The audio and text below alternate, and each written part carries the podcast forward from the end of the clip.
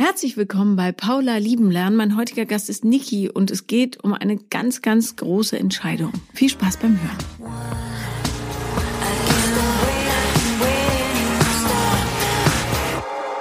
Herzlich willkommen, Niki. Danke, dass ich da sein darf. Ja, danke, dass du gekommen bist. Viele, viele Stunden von hier entfernt. Und ja, schon ein paar. Also ja. es sind acht Stunden insgesamt gewesen, die wir gefahren sind. Ja, das ist Wahnsinn. Und dann empfängt euch Berlin so mit diesem Wetter. ja, wunderschön. Mhm. Äh, worüber wollen wir heute reden? Also ich persönlich äh, bin in mir sehr unsicher. Mhm. Ich würde sagen, ich bin noch relativ jung. Ich bin erst 20 Jahre alt und diese Unsicherheit hat sich, glaube ich, im Laufe meines Lebens die ganze Zeit durchgezogen. Und jetzt stehe ich gerade an einem Punkt in meinem Leben, wo diese Unsicherheit so groß ist, dass ich nicht weiß, ja, was richtig, was falsch ist. Ich suche auch immer schon in meinem ganzen Leben nach diesem richtigen und nach diesem falschen Weg. Ähm, und das hat sich ja so aufgebaut und jetzt in meiner Beziehung, in meiner jetzigen, in der ich gerade bin, äh, stehe ich halt eben vor dieser Entscheidung, was mache ich, bleibe ich, gehe ich mhm. und deswegen bin ich hier auch, ja. Okay, die Entscheidung kannst natürlich nur du treffen, ja. aber wir können uns ein bisschen angucken, ja. was, was so deine Sorgen und Gedanken sind. Ja. Wie lange seid ihr zusammen? Jetzt seit ziemlich genau drei Jahren. Mhm. Ja. Wenn du so blutjung bist, also das ist ja fast schon eine Ewigkeit für ja. 17 bis 20. Ja. Und worüber denkst du so nach gerade? Also in was bist du dir unsicher? Mit dir selbst? Ob du die Beziehung magst? Ja. Ob du ähm, ja, also es ist so, dass ich in mir nicht sicher bin, ob die Beziehung die richtige ist, ob er der Mann ist, der, den ich auch an meiner Seite sehe. Aber auf der anderen Seite ist halt, wenn er bei mir ist, äh, die Gefühlswelt so groß und auch immer noch nach drei Jahren immer noch da, dass ich, dass ich mir ähm, ein Leben ohne ihn nicht vorstellen möchte. Und meine Angst dabei ist es jetzt halt, ist es eine Abhängigkeit, die ich entwickelt habe auf emotionaler Basis oder ist es wirklich Liebe? Und da bin ich mir halt einfach sehr unsicher. Also wenn ich ehrlich bin, ich glaube ihm zu 100 Prozent, dass er bei mir bleiben will, dass er mich liebt. Also die Unsicherheit seinen Gefühlen gegenüber ist nicht vorhanden von mir aus, sondern das bin wirklich nur ich. Und jetzt ist auch so die Frage, ähm, bei mir steht gerade so die Frage im Raum, ziehe ich mit ihm zusammen oder halt nicht. Mhm. Und ja. Okay, warum bist du dir so unsicher? Also was, ja. was stört dich oder was irritiert dich? Also das Problem ist, dass ich bin ein sehr extrovertierter Mensch oder ich würde mich als extrovertierten Menschen bezeichnen. Also ich bin laut, ich bin da. Wenn ich im Raum bin, dann mache ich meine Klappe meistens schon ziemlich weit auf. Und er ist das Gegenteil. Und manchmal fehlt mir einfach diese Energie von seiner Seite aus. Also zu sagen, komm, wir machen jetzt mal das oder ich gehe auf jemanden zu und wir finden gemeinsam Freunde oder wir machen jetzt dies oder jenes. Einfach diese Energie, die ich schon manchmal sehr in diese Beziehung reinstecke, die fehlt mir manchmal. Und er hat auch so ein paar Momente, sag ich mal, ich weiß auch, woher das kommt. Also seine Kindheit war nicht die beste, würde ich sagen. Und es sind manche Momente, wo ich, wo ich merke, dass er mit der Situation, glaube ich, überfordert ist und das dann knallt. Also er hat schon Dinge nach mir geworfen, er hat mich schon beleidigt, also von Bitch bis blöde Kuh war da irgendwie alles schon dabei. Ähm, aber für mich waren es immer Situationen, wo ich gedacht habe, er ist einfach überfordert. Er weiß nicht, was er sonst machen soll, weil er in seiner Kindheit nie die Möglichkeit hatte, seine Meinung zu sagen. Sein Vater hat ihn immer sehr klein gehalten und, und er, ja, und immer wenn es dann darum geht zu sagen, okay, meine Meinung ist jetzt zu 100 Prozent diese, ich stehe da dafür und ich stehe auch dafür ein und wenn du eine andere Meinung hast, ist es okay, ich kann damit leben, das geht halt nicht. Also sobald ich eine starke Meinung hat und er eine starke Meinung hat, knallt's. Und das ist halt was, wo, wo, wo mich oft sehr verletzt. Aber danach kommt er auch und sagt, okay, du, ich weiß, das war jetzt gerade scheiße und ich versuche das zu ändern. Aber er sucht sich zum Beispiel auch keine Hilfe. Also er ist auch jemand, der sagt, nein, das muss ich alles mit mir selber ausmachen. Er wird niemals auf die Idee kommen zu sagen, okay, ich gehe jetzt irgendwie zu einem, zu einem Psychologen, Psychotherapeuten oder irgendjemanden extern und ich rede jetzt einfach mal darüber, über dieses Problem. Ich bin die Einzige. Er lädt alles bei mir ab. Er hat auch keine Freunde, die meines Erachtens nach dazu fähig wären, so eine Last auf sich zu tragen und dann da auch gescheit mit umzugehen sondern es bin immer nur ich. Ich bin, ich bin die, die Verständnis hat, die vielleicht auch mal einen Rat parat hat. Und der Rest ist einfach, ja, stillschweigend daneben und diese Oberflächlichkeit in seiner Familie und in seinem Freundeskreis, die zieht sich halt durch. Und das ist halt auch so ein Punkt, der mich sehr verunsichert, weil ähm, ich nicht weiß, wie lange ich diese Last noch tragen kann, dass jemand seinen ganzen, seine ganzen positiven wie auch seine ganzen negativen Emotionen bei mir abladet. Du sagst, er wirft Sachen nach dir und bezeichnet dich als Bitch und so weiter, aber er kann ja nichts dafür und er entschuldigt sich hinterher. Ja. Wenn er dich verprügelt, dir die Haare ausreißt und sich dann hinterher entschuldigt, ja. ist das okay, weil er nichts dafür Nein, kann? natürlich nicht. Ja. Ist es okay, Sachen nach dir zu werfen? Nein. Ist irgendwas davon dein Problem? Ja, er macht's zu meinem Problem. Ja, aber es ist seins, nicht deins. Ja. Eine kurze Frage, hast du Eltern, die das wissen? Ja. Wenn du meine Tochter wärst, äh, der Typ würde dich nicht einmal mehr sehen. Ja. Also, das Problem, also, was heißt das Problem? Also, meine Eltern kennen halt auch seinen Hintergrund und seine Eltern. Und also meine Mutter hat auch gesagt, also als sie das einmal mitbekommen hat, oder jetzt zum Beispiel meine Schwester auch, die haben natürlich gesagt, ich soll gehen. Aber meine Mutter sagt, das ist mein Leben, nicht ihrs. Sie kann nur das sagen, was sie sagen kann und unterstützt nicht bei allem, was ich so mache. Aber letztendlich bin ich natürlich die Person, die gehen muss oder bleiben muss. Also grundsätzlich hat sie da recht. Trotzdem wärst du meine Tochter, hätte der Typ keinen Zugang mehr zu dir. Egal wie alt du wärst. Ja. Nicht eine Sekunde. Weiß nicht, ob er noch.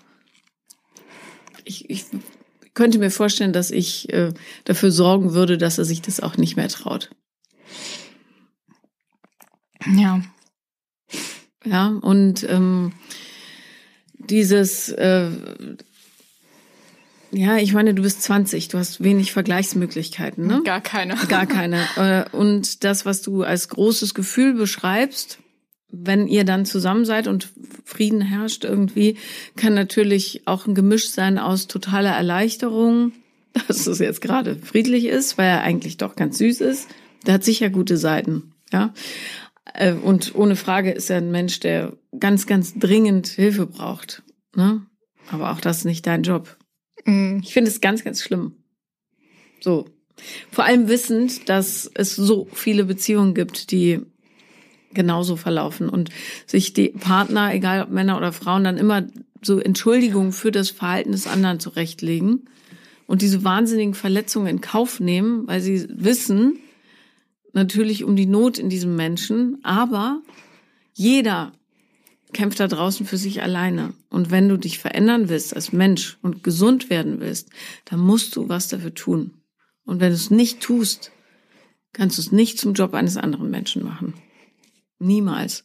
So, und jetzt weiß ich auch wieder, was ich sagen wollte. Diese großen Gefühle, die du erlebst, wenn ihr zusammen seid, das kann natürlich Erleichterung sein oder auch wirkliche Zuwendung für die guten Anteile in ihm, ja? Ja. Aber all das wiegt nicht auf, was passiert, wenn es nicht gut läuft. Ja. Und auf Dauer führen solche Beziehungen dazu, dass du dich nicht mehr traust, dich zu zeigen. Und es ist für dich eine totale Katastrophe. Ja. Ja. Ja, mir fällt das ganz schön schwer. Na klar. Das ist dein erst, dein erstes Mal Schluss machen.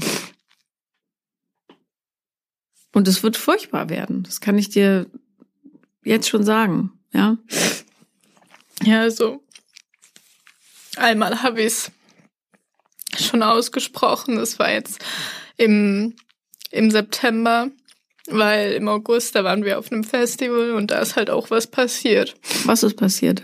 Ähm, die Arbeitskollegin von seinem Bruder, die war sehr interessiert an ihm.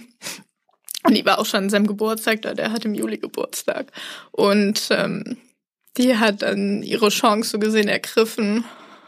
Ähm, und dann haben sie halt miteinander rumgemacht und äh, die sagen, der war an dem Abend so besoffen, dass er sich in Anführungsstrichen nicht hat gegen wehren können.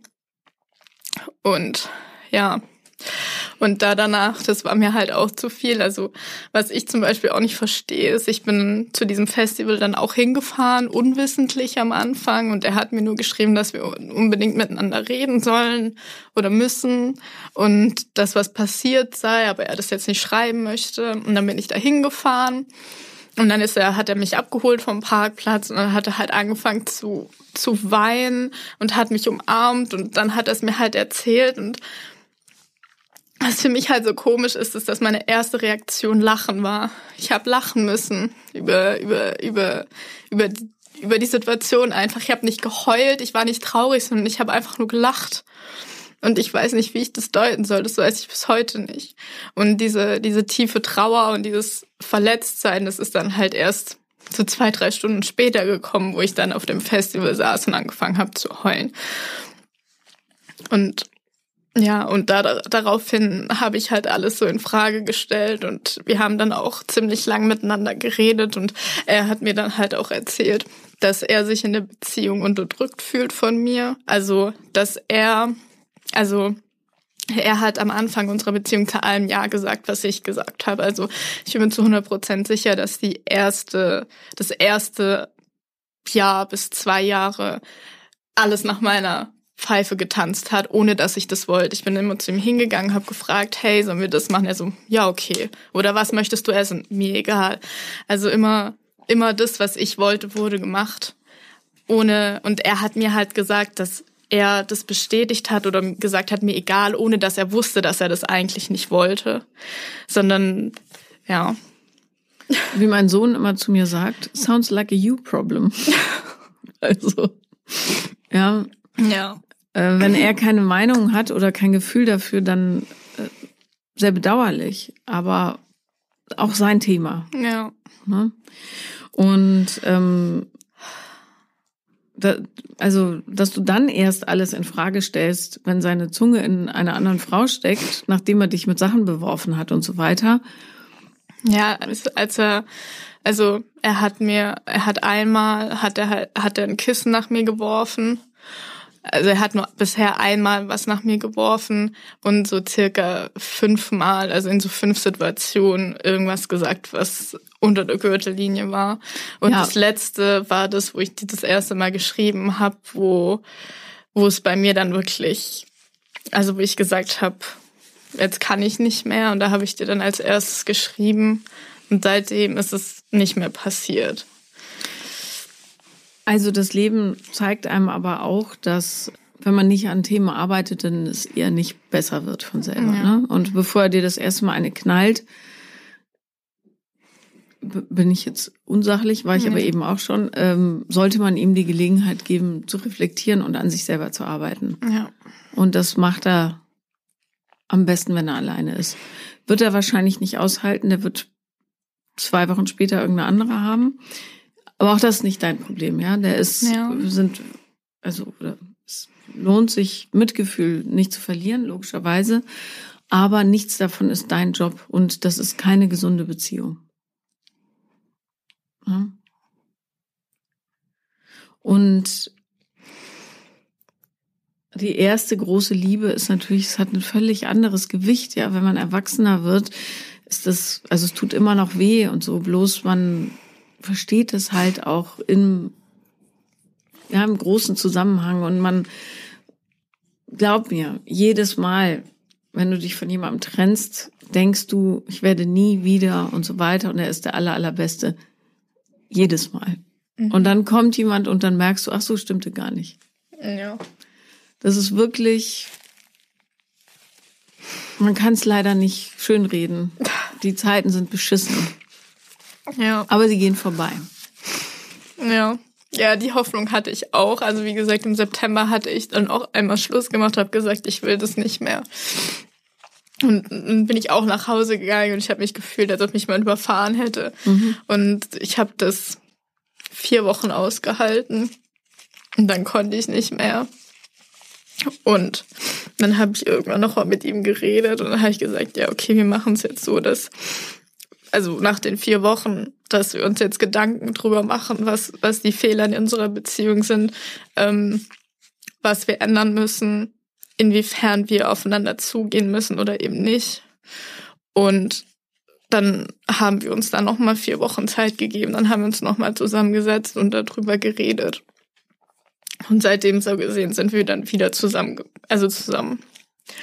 Und ja, also noch kurz so zur Info. Also ich und ähm, mein Freund, wir sind also am Anfang, es war so eine Teenager-Beziehung, sage ich mal. Also wir haben uns am Wochenende gesehen und äh, jedes Mal, wenn wir uns gesehen haben, haben wir miteinander geschlafen und haben irgendeinen Film angeguckt und so wirklich viel mehr Kommunikation gab es eigentlich gar nicht. Mhm. Ähm, ich habe immer nur so ein bisschen am Rande was mitbekommen, weil er halt auch nicht so der Gesprächigste ist und ich sehr viel Raum einnehme mit meinen Gesprächen. Und dann haben wir, also was auch, was ich bis jetzt bereue, ist, dass ich irgendwann ein Ultimatum gestellt habe, weil ich habe beschlossen, ins Ausland zu gehen für ein Jahr und ich wollte keine Fernbeziehung führen. Und dadurch, dass ich an dem Punkt der Beziehung mir nicht sicher sein konnte, dass das eine Fernbeziehung überlebt oder ich das überhaupt machen will, habe ich gesagt, du, also entweder unsere Wege trennen sich jetzt hier oder wir gehen den Weg gemeinsam, also dass er dann mit mir mit ins Ausland geht. Und er hat sich dann dafür entschieden, mit ins Ausland zu gehen. Dann haben wir ein Jahr lang im Ausland verbracht und waren halt jeden Tag zusammen. Jeden Tag haben wir nur aufeinander rumgesessen. Vor allem, das war auch noch in Corona-Zeiten. Das heißt, wir konnten nicht so wirklich viel außerhalb tun. Und äh, ja, und, und jetzt ist es halt wieder so, dass wir seit dem Sommer wieder in Anführungsstrichen getrennt leben. Er hat seine eigene Wohnung, ich habe meine eigene Wohnung. Und und seitdem ist bei mir das Gefühl Chaos riesengroß, weil ich im Bett liege und ich eigentlich ihn neben mir haben will.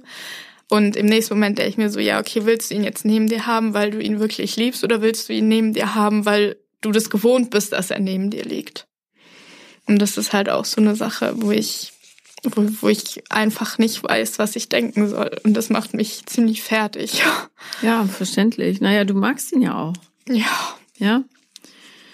Nur ähm, du kannst nicht, oder also kann man natürlich schon, ja, aber ähm, Beziehungen zu führen mit jemandem, der so verwundet ist, wie dein Freund jetzt, mhm. ist ohne Schäden nicht möglich. Wenn der andere nicht willens ist, wirklich Arbeit da reinzustecken. Ja. Und da hat er zu viel Angst davor. Was okay ist, ne? Aber mhm. das ist seine Entscheidung für sein Leben. Ist er gleich alt wie du? Nee, der ist ein Jahr älter. Also ja, ja eigentlich also, aber gleich alt. Ein junger Mann, ja. ähm, und es kann sein, dass der das irgendwann versteht für sich, dass es so nicht weitergeht. Vielleicht aber auch nicht. Ne? Mhm. Das ist aber seine Entscheidung. So. Beziehungen, die so ein Drama entwickeln, sind für keinen der Beteiligten gut. Mhm. Das ist einfach, ja, hab's neulich schon mal gesagt, Liebe sollte ein ruhiges Gefühl sein, nicht dieses Auf und Ab. Und da kann man in der Tat tatsächlich, wie so ein Kokain-Junkie, eine Abhängigkeit ähm, entwickeln, weil die Erleichterung, wenn man sich dann wieder zusammentut oder zusammenrauft nach einem mhm. Streit, so groß ist, dass es dann wie so ein Rausch, ja, der einen durchfließt und dann schwebst du auf so einer Wolke bis dann zum nächsten Absturz. Mhm. So. Und das Gehirn erkennt den Rhythmus und gewöhnt sich dran, ja. ja. Da muss man dann, das, darum ist es so wahnsinnig anstrengend, sich aus solchen Beziehungen zu lösen, weil die Gefühls, äh, ja, die, wie heißt das nochmal? Kurve. Ja, wie heißt denn das nochmal, diese, diese Schwingung da? Egal. Sinus, Cosinus. Ja, es gibt auf jeden Fall ein wundervolles Wort dafür. Äh, also die, diese Kurve ist so hoch und so tief, dass ja. du, du hast halt immer das Gefühl, es ist was los. Ne? Es muss was Großes sein, wenn es sich so episch anfühlt. Stimmt aber meistens nicht. Ja. Und eins kann ich dir garantieren, solltet ihr vom Schicksal was ich nicht glaube, aber hm, ja. füreinander bestimmt sein. Das ist ja immer so die Frage, die sich alle stellen. Oh Gott, aber wenn es der, der Mann meines Lebens ist, Spoiler Alert, ist er nicht, ähm, dann wird das Schicksal euch wieder zusammenführen, nachdem er an sich gearbeitet hat und du an dir. So, ja. Wie reagiert er denn, wenn, oder hat damals reagiert, als du die Beziehung beendet hast? Tränenreich wahrscheinlich. Ja, auch, aber auch mit den Worten, dass er es verstehen kann. Mhm. Ja, der ist sicher super verzweifelt mit sich, ganz klar. Bloß, er muss dran arbeiten. Er muss, muss, muss. Oh Gott. Lass ruhig laufen. Ja. Die Wimperntusche kannst du jetzt eh. Das ist vorbei. Ja. Das, was die wenigsten Leute irgendwie so im Kopf behalten, ist, dass man, wenn man in so einer Beziehung bleibt, ja, teilweise, also ja auch Jahre, ähm, schadet man nicht nur sich selber, sondern verhindert auch für den anderen, der sich ja auch da so in diesem System eingemuckelt hat, dass der in die Entwicklung geht, weil es viel zu bequem für ihn ist. Ja. So, ne? Der kann ja ewig in seinem Schmerz hin und her äh, sorry, dass ich die Vase runtergeworfen habe, du weißt ja meine Kindheit und so weiter. Dann hat er immer einen Grund und immer jemanden, der das entschuldigend aufnimmt. So. Ja. Und gerade wenn du so wahnsinnig verletzt bist als Mensch, also ihn meine ich jetzt, mhm. musst du dir auch ein Umfeld bauen, ähm, das dich zum Fliegen bringt. Freunde, ja mit der Familie aufarbeiten, wo es halt geht, wo es nicht geht, einen Cut machen, ein Gefühl für deine Intuition entwickeln, den richtigen Job suchen oder das richtige Studium wählen und, und, und, ja. Oder das richtige Hobby, Therapie machen. Im Grunde hat er so viel Arbeit vor sich, da passt gar keine Beziehung rein. Das wäre für ihn bescheuert, ja. Der könnte das in zwei, drei Jahren könnte er es durchackern und dann als gesunder Mann in die Welt treten. Aber wenn ihr euch da jetzt gegenseitig vom Ersaufen retten wollt, ja, wenn jemand um sich schlägt, zieht er dich automatisch mit runter. Das ist leider so. Und ich meine, du bist so aufgewühlt. Ja, das frisst ja schon an dir richtig tief. Also, eigentlich, eigentlich schon seit Tag eins. ja, es ist auch zu viel Last. Das Leben soll ja auch ein bisschen schön sein. Und das heißt nicht, dass er nicht total liebenswert ist und man den nicht wahnsinnig lieben kann. Bloß eine Beziehung kann man nicht mit ihm führen. So in diesem Zustand. Ja. Weil alles kaputt ist bei ihm. Ja.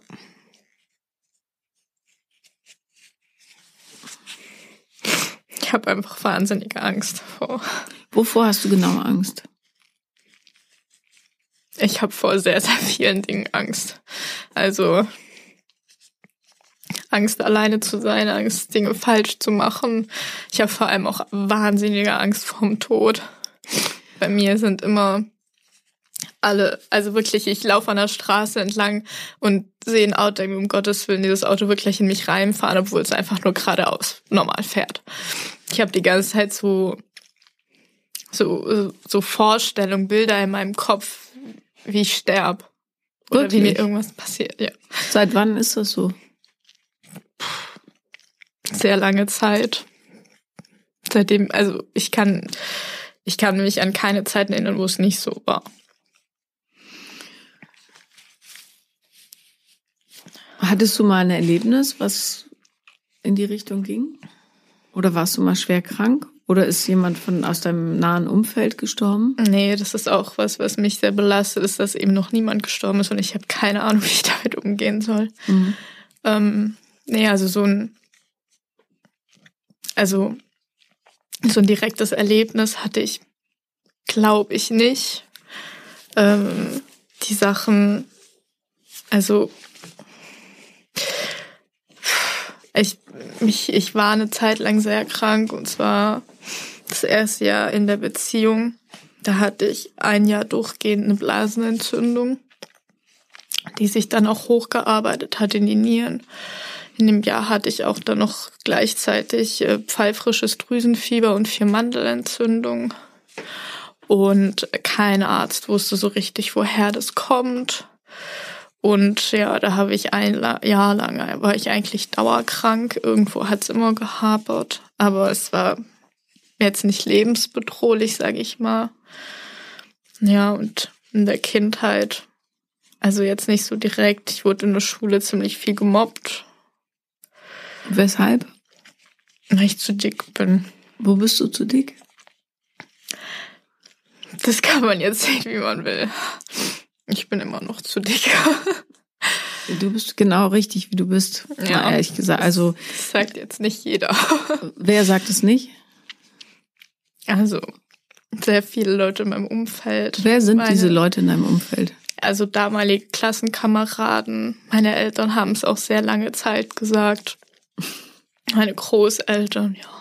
Okay, ihr könnt es jetzt nicht sehen. Aber wie groß bist du? 1,80 ähm, oder so? Mir 1,78, ja. Ja, eine wunderschöne, große, dunkelbraunhaarige Frau. Ja. Schön geformt, überhaupt nicht dick. Null, gar nicht. Beeindruckend. Danke. Aber nicht dick. Das ist eine Unverschämtheit. Wirklich. Das ist eine absolute Unverschämtheit. So, und sollte das noch einmal jemand sagen, in deiner Familie zum Beispiel, sag ihnen schönen Gruß von mir. Ja. Schreib mir auf Instagram, dann rufe ich die an, persönlich. Was für eine Arschlochnummer. Ja, also mittlerweile, ich habe auch mich schon sehr stark dagegen gewehrt, weil es sind dann halt immer so Sprüche gekommen wie, willst du das wirklich noch essen? Willst du nicht lieber ein Brot essen? Oder willst du nicht lieber Gemüse als Brot essen oder eine Suppe oder so? Was, du willst wirklich noch ein Croissant dir holen? Solche Dinge kamen da halt immer. Und das ist halt auch was, wo ich bis heute so dran zu nagen habe. Also wenn das irgendjemand hört, der Kinder hat und auch wenn sie vielleicht zwei, drei Kilo zu viel haben, solche Sätze die machen einen kaputt. Ja. Und ich, ich habe bis heute, ich kann, ich kann Essen auch einfach nicht mehr genießen, weil jedes Mal, wenn ich daran denke, was, dass ich was esse, dann frage ich mich, welche Konsequenzen werde ich daraus ziehen, dass ich das jetzt gegessen habe oder dass ich es nicht gegessen habe. Und das ist auch was, ja. Mhm. Es tut dem eigenen Selbstbild nicht so gut. Nee. nee. Ja, also mega beschissen. Ja. Ja, und du siehst ganz, ganz toll aus. Dankeschön. Und vor allen Dingen aber strahlst du schön, eigentlich. Auch in den Tränen. und äh, denk immer daran, dass die anderen, wenn sie was Hässliches sagen, zeigen sie ihre eigenen Probleme. Ja. Ja, also meine Eltern sind auch, also vor allem mein Vater, der hat auch ein ganz arges Problem. Ähm, was, was jetzt noch größer wird im Laufe der Zeit. Er hat auch ein Problem mit sich selbst und seinem Körper, das von seiner Mutter ausgekommen ist, von meiner Großmutter. Und das zieht sich leider in der Familie ein bisschen durch. Was für ein Problem hat er?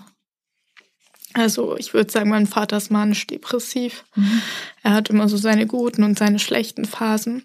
Und vor allem hat er auch keinen Bezug zum Essen, weil ähm, seine Mutter hat ihn als Kind, dadurch, dass ähm, Teil von meiner Familie kommt aus Osteuropa und sie ist im Krieg hierher geflüchtet und als sie meinen Vater bekommen hat mit 18, glaube ich, hat sie ihn am Anfang vollgestopft mit Essen, weil in Osteuropa gab es halt zu dem Zeitpunkt kein Essen und da waren halt dicke Babys äh, nur in Mode. Mhm. Und dann ist er irgendwann in die Schule gekommen und äh, dann wurde er gehänselt, weil er halt so dick ist. Und dann sind halt dann auch die Eltern zu meiner Großmutter gegangen und haben gefragt, ob er irgendwie krank ist oder so, weil er so dick ist. Und dann hat meine Oma einfach meinem Vater das Essen verboten, also hat ihm das Essen weggenommen, weggeschlossen, hat ihm ja, hat sie gesagt, ja, wenn er das jetzt isst, dann kriegt er irgendwelche Strafen oder so, damit er wieder dünn ist. Also nicht gerade sehr produktiv. Und seitdem kann mein Vater auch nicht mit Essen umgehen. Also entweder er isst so viel, dass, also wirklich, dass es ihm oben wieder rauskommt, oder er macht sich so strikte Vorgaben, dass also das ist kein Platz für irgendwas anderes. Also dann ist er wirklich nur 100 Gramm Karotte, 200 Gramm Tomate und äh, 100 Gramm Salat und also dann ist das alles wirklich in so einem krassen Korsett, dass man dann da nicht ausbrechen kann. Und ähm, Therapie hat er natürlich auch nie gemacht. Nee, auch er ist der Meinung, er muss das mit sich selber ausmachen. Mhm. Ja, äh, funktioniert ja prima für ja, ihn. Also insofern so. Ja. Ähm, aber dann weißt du ja auch, wo es herkommt. Ja. Dass du so unsicher mit dir bist. So, und natürlich ist auch diese Beziehung eine Frage des Selbstwertes, wenn man es mal runterbricht, ne? Wie lasse ich andere Leute mich behandeln oder wie sehr mache ich die Probleme anderer Leute zu meinem Problem? Und wenn du selbstbewusst bist mit einem gesunden Selbstwertgefühl, dann kannst du ganz, ganz andere Grenzen ziehen. Weil dann weiß man auch, ich liebe diesen Partner oder Partnerin, aber äh, das Verhalten ist so nicht gesund für mich. Ne? Und lasse den dann in Liebe gehen. Ja. Ja. Ähm, und das kann man aber nicht, wenn man seinen Selbstwert auch daraus zieht, wie sehr man Gefühle von anderen bekommt. Ne? Dann bist du wie so eine Art kleiner Saugroboter, ja. der immer rumfährt und kleinen Krümel aufsammelt, weil das das Einzige ist, was dafür sorgt, dass du dich richtig gut mit dir fühlst. Du wirst ja geliebt. So, das ist der Job, den er jetzt hat. Ne? Aber ja. ähm, die, die langfristige Lösung ist natürlich, dass du selber weißt, dass du dich liebst und liebenswert bist und dass die Leute dich unter einer bestimmten Niveau nicht behandeln dürfen. Die dürfen nichts zu dir sagen darunter. Gilt für alle, auch für deine Eltern, Großeltern. Und die dürfen vor allem nicht körperlich werden. Das ist ein absolutes No-Go. Und egal, ob es jetzt ein Kissen war oder ein Holzbrett, ja? Ja. Das ist irrelevant. Ja. So. Hätte mich auch jemand vor der Beziehung gefragt oder hätte die Situation so dargestellt, wie sie jetzt ist, hätte ich auch, hätte ich demjenigen Vogel gezeigt und gesagt, geh. Ja. Ja, und jetzt bin ich selber da drin und mir ist es teilweise schon fast peinlich, darüber zu reden, weil ich weiß, wie falsch das eigentlich ist und tatsächlich wie sehr unter meiner Würde ähm, nicht als faule Sau oder Bitch oder was weiß ich bezeichnen zu lassen. Mhm. Aber ich kann einfach nicht diese Kraft da rauszugehen, die fehlt mir in sehr vielerlei Hinsicht. Und das ist auch der Grund, warum ich hier bin, weil ich die Hoffnung habe, dass die ganze Sache mir einfach ein bisschen Kraft gibt. Ja. Also gemeinsam mit dir Schluss machen kann ich nicht. ne? Und das durchhalten, ja. Äh, dass du da nicht wieder anrufst und so weiter. Aber was ich dir sagen kann, ist, ähm, dass du vielleicht jedes Mal, wenn du dich dann danach sehnst, dir klar machst, dass es da das, was du brauchst, nicht zu holen gibt. Gibt es nicht. Ich weiß es eigentlich auch. Ja. Und diesen Schmerz, den man dann fühlt, das ist auch immer eine Trauer um sich selbst, ne, und um den eigenen Zustand so. Ja. Ja, dass du jemand bist, der so eine Sehnsucht hat nach dem Geliebtwerden, dass du sogar das gut genug findest. Sogar das ist gut genug für dich. Ja. Ja, ich sehe mich. Also, ich fühle mich ziemlich oft als sehr unfähiges kleines Mädchen. Also, es gibt dann für mich so Art Flashbacks. Gerade wenn so eine Situation kommt, wo mich jemand beschimpft oder so, wie ich als kleines Mädchen dann da sitze und einfach niemanden hab, weil es gab so ein paar Jahre in meinem Leben, wo ich mich so allein gefühlt habe, gerade in der Schulzeit mit der Mobbing-Erfahrung, ähm, wo ich mich einfach, wo ich einfach alleine war, weil von meinen Eltern, also ich liebe meine Eltern über alles und die geben auch wirklich ihr Bestes, aber zu dem Zeitpunkt hätte ich halt keinen Moralapostel gebraucht, sondern einfach jemanden, der mich in den Arm nimmt und das sind meine Eltern halt nicht. Mhm. Ich habe meine Eltern, das kann ich in einer Hand abzählen, wie oft ich meine Eltern gesehen habe, wie sie sich küssen oder wie sie sich in den Arm nehmen oder so. Also es ist alles sehr, sehr geradlinig, sehr streng, ähm, was mir auch viel gebracht hat, aber ich hätte halt einfach ein bisschen Zuneigung gebraucht, wo ich mit meiner Mutter auch schon drüber geredet habe. Aber sie hat auch gesagt, sie kann das nicht. Sie kann mir sie kann mir das nicht geben, dass wenn es mir schlecht geht, mich einfach in den Arm zu nehmen und mich heulen lassen. Das kann sie nicht. Also ich habe auch schon mehr als einmal ge gehört, sei nicht immer so emotional, wein nicht so viel, jetzt hör auf zu weinen, das nervt. Ähm, naja, weil die überhaupt nicht in Berührung mit ihren eigenen Gefühlen sind. Aber das ist auch nicht, auch nicht dein Thema. Ja. Ne? Das ist ja. deren Problem, weil die ähm, müssen es alles in sich reinfressen, buchstäblich, ja, oder unterdrücken oder sonst wie irgendwo hin tun. Und es wird sich bei denen auch zeigen durch verschiedene Krankheiten. Hunderttausendprozentig. Aber ja. das heißt nicht, dass du es nicht besser machen kannst. Ich versuch's. Ja, und du musst, man muss ja nicht die Scheiße, die einem die Familie vorlebt, weitermachen. Steht in keinem Buch geschrieben. Ja. ja.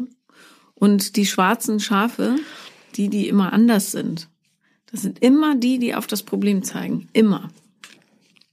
So, also sei stolz auf dich. Trag das mit, ja, mit Stolz. Weinen. Du hast genug Grund zu weinen, wirklich. Also auch nicht nur um dich, auch um deine Eltern, dass die so verkorkst sind, ja, in sich und nicht in der Lage sind, ihre eigenen Gefühle mal auszusprechen, sondern alles so mit Scham runtergedrückt wird. Ja, ja. Du darfst es bloß nicht übernehmen. Weil dann führst du ein Leben, wo man sich auch nicht küsst und nicht in den Arm nimmt und seinen Kindern nicht sagt, wie sehr man sie liebt und wie stolz man auf sie ist. Ja, und ja. das kann man sich nicht wünschen.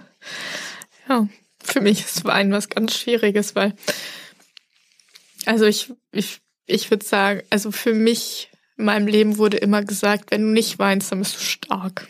Das stimmt überhaupt nicht. Das genau Gegenteil ist der Fall. Stark ist der, der zu seinen Gefühlen steht und weiß, dass er überhaupt welche hat. Alle anderen sind stumpf. Hat zwar ähnlich viele Buchstaben, ist aber was anderes. ja. Warte mal.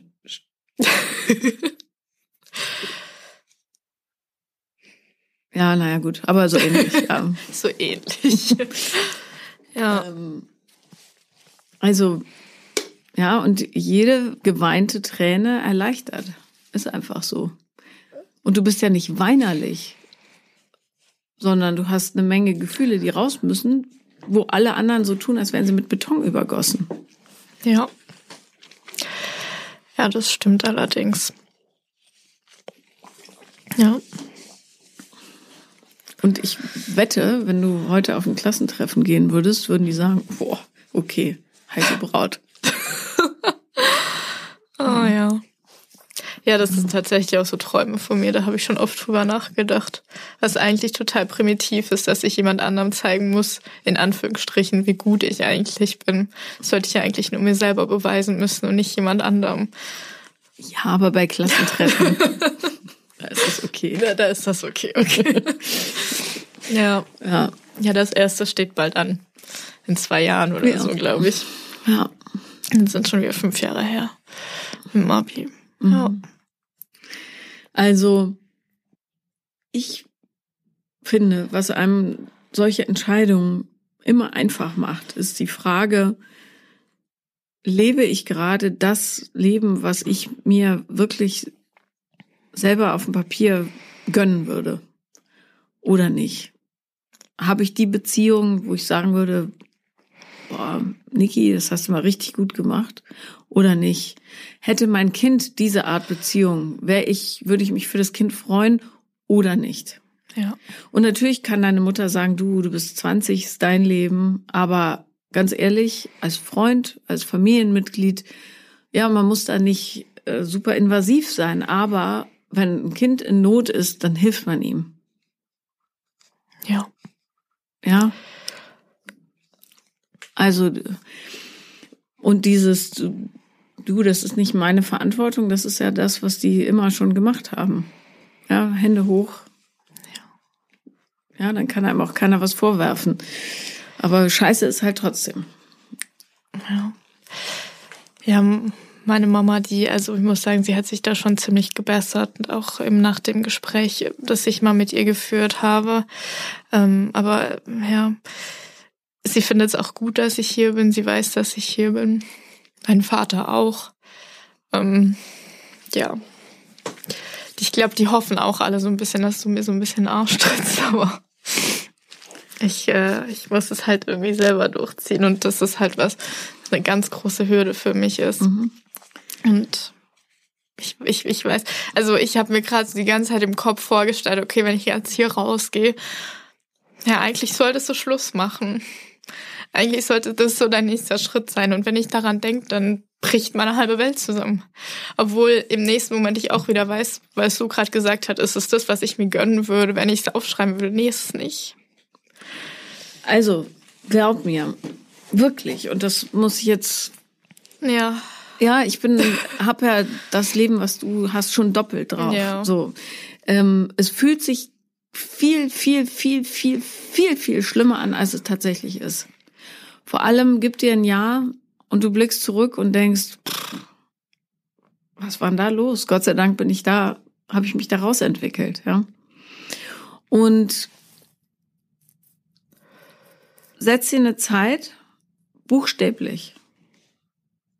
Und sag allen Bescheid. Pass auf, hier sind, ich habe jetzt vier Wochen volle Pulle Trauer. Du kannst das total dramatisieren. Du kannst schwarz tragen, du kannst äh, zu Hause, keine Ahnung, Eiscremetöpfchen verstecken, was weiß ich, was ja. auch immer dir hilft. Keine Wimperntusche mehr tragen, weil du eh die ganze Zeit weinst. Riesenpackung Taschentücher kaufen. Vier Wochen. Volle Pulle. Und dann klingelt dein Handy und sagt, Achtung, die vier Wochen sind vorbei. Und dann ziehst du das erste Mal so ein Resümee und sagst, okay, was ist in den letzten vier Wochen passiert? Was ist eigentlich davor passiert? Äh, ja, warum habe ich mich getrennt? Wie geht es mir jetzt? Was vermisse ich an ihm? Wahrscheinlich sind es Sachen, die auch ein anderer Mensch leisten könnte, wenn wir ehrlich sind. Wir lachen immer so viel zusammen. Niemand versteht mich so wie er bla bla bla. Hm. Da ja. würde ich woanders ansetzen. Hm? Da würde ich, glaube ich, eher woanders ansetzen. Wo denn? Mhm. Das ist halt auch eben so das, also was heißt das Traurige? Also was er mir halt gibt, ist eben seine Nähe und seine Liebe. Und mehr fällt mir nicht ein.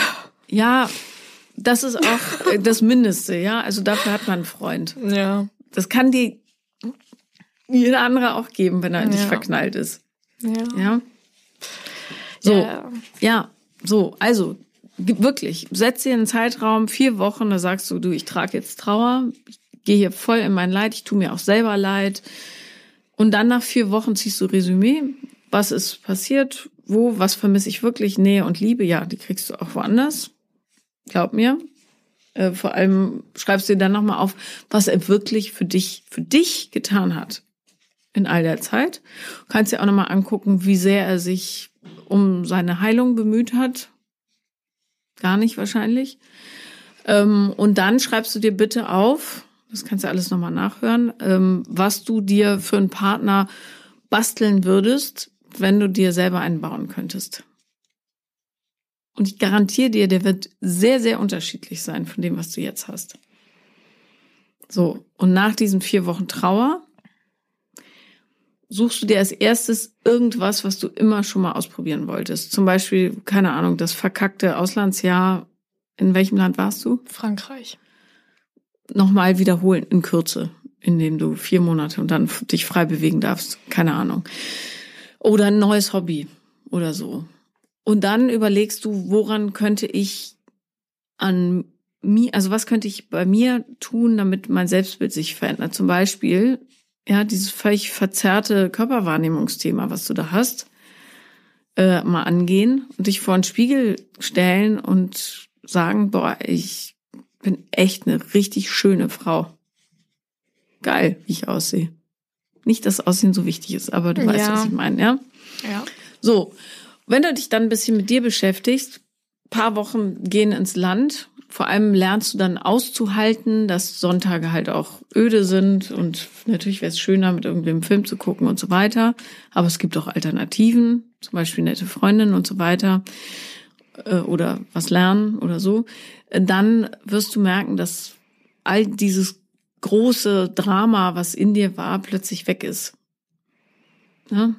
Weil du merkst, mir geht's viel besser, so, wenn ich Dinge für mich tue und vor allem, wenn ich mich nur mit Leuten umgebe, die mich wertschätzend behandeln, weil sie ihre Themen im Griff haben. Oder zumindest willens sind, daran zu arbeiten.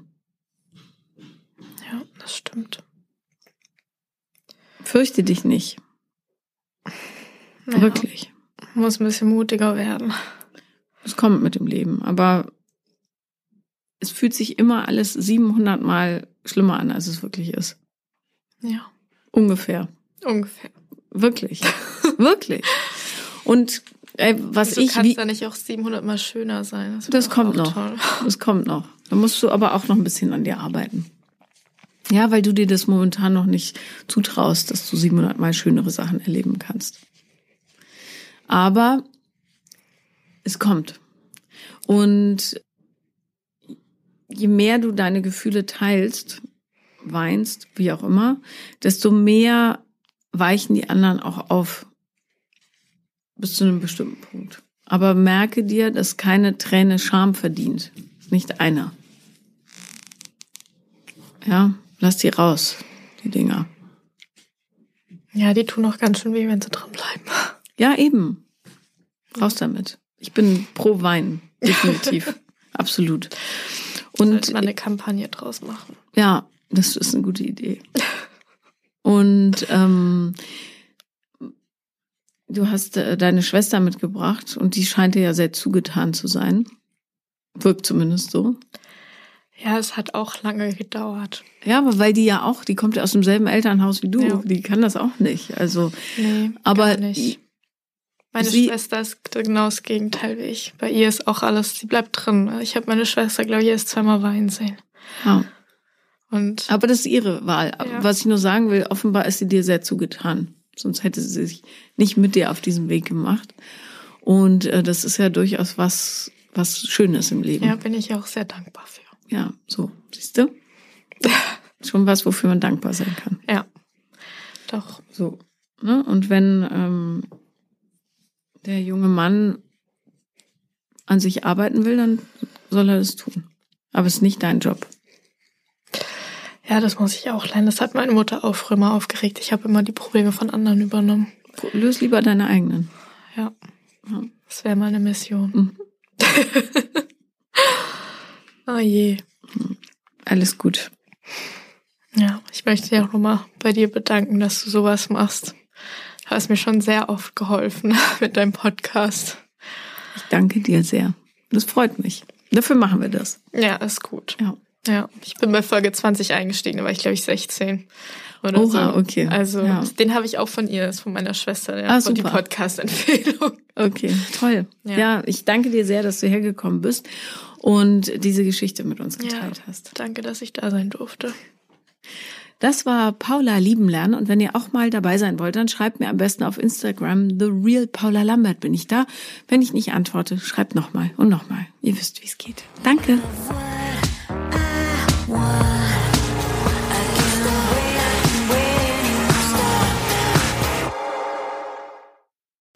Hi, liebe Leute, ich wollte euch von meinem neuen Podcast erzählen. Der ist nämlich mit mir, Paula. Und der Sophia. Und der Sophia Thiel, nicht irgendeine Sophia.